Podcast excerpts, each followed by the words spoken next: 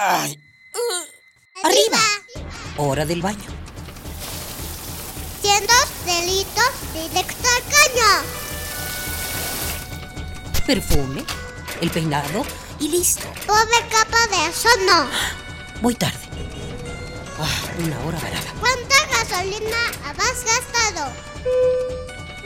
A trabajar, que el sustento hay que ganar. ¡Eh! ¿Mediodía y no he comido?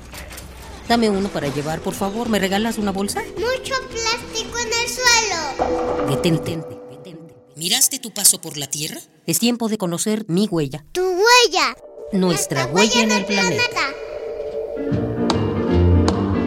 Los años 50 fueron tiempos gloriosos. Elvis, las chicas, las faldas de vuelo. La vaselina en el cabello, los bailes y el rock and roll que sacudió a los jóvenes. Comenzaba la modernidad. En los Estados Unidos, cada vez más amas de casa tenían en su hogar un refrigerador. Y los famosos toppers eran la sensación para almacenar alimentos. En los 50 se fabricaron las primeras bolsas de plástico, un invento novedoso que pronto se volvió útil en los hogares norteamericanos. Las bolsas se convirtieron en los objetos más usados para almacenar basura, y al cabo de un tiempo, su distribución se hizo gratuita en almacenes y supermercados, pues permitían la difusión de las marcas con fines publicitarios.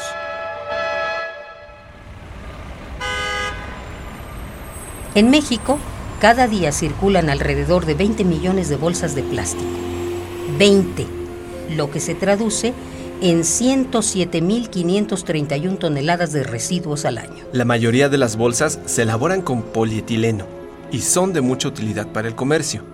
Clásico que vas al súper, al mercado o al tianguis y en cada local que visitas recibes una bolsa para llevar tu producto. La gran demanda de las bolsas deja a la industria del plástico ganancias aproximadamente de 5 mil millones de pesos anuales, pero en los ecosistemas logra una derrama incalculable de destrucción.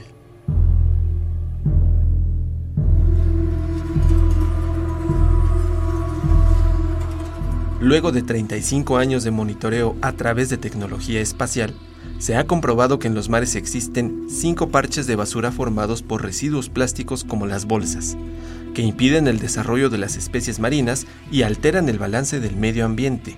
Es casi un hecho que en los parches yacen todavía las bolsas de los años 50, debido a que los plásticos pueden permanecer en el ambiente hasta por 500 años más.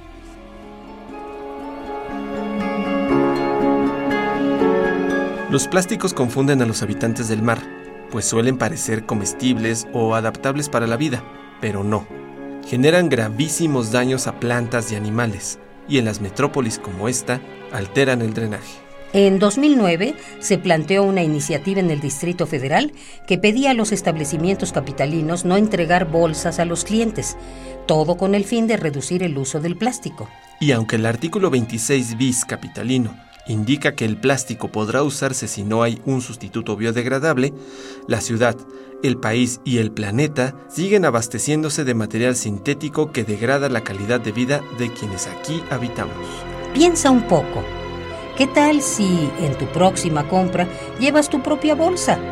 Sí, una reusable. Necesitamos tu apoyo. No dejemos que el mundo se envuelva en capas de plástico.